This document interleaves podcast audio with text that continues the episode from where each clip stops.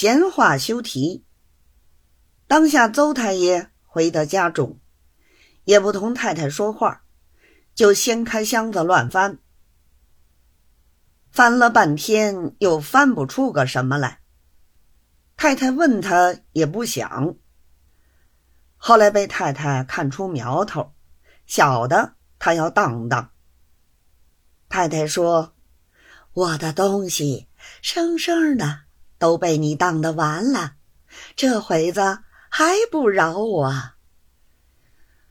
我现在穿的在身上，吃的在肚里。你有本事拿我去当了吧，我这日子一天也不要过了。”一头述说，一头嚎啕痛哭起来。左邻右舍家还当他家死了人，哭得如此伤心，大家一起跑过来看。邹太爷也无心管他，只是满屋里搜寻东西。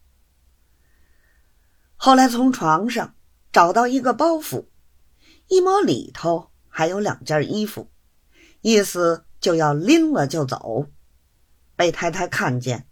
一把拦住道：“这里头我只剩一件竹布衫，一条裙子，你再拿了去，我就出不得门了。”邹太爷哪里肯依，夺了就走。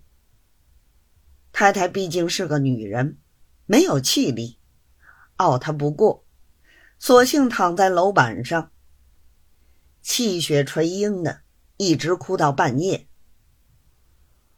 二房东被他吵不过，发了两句话，要他明天让房子，太太才不敢哭了。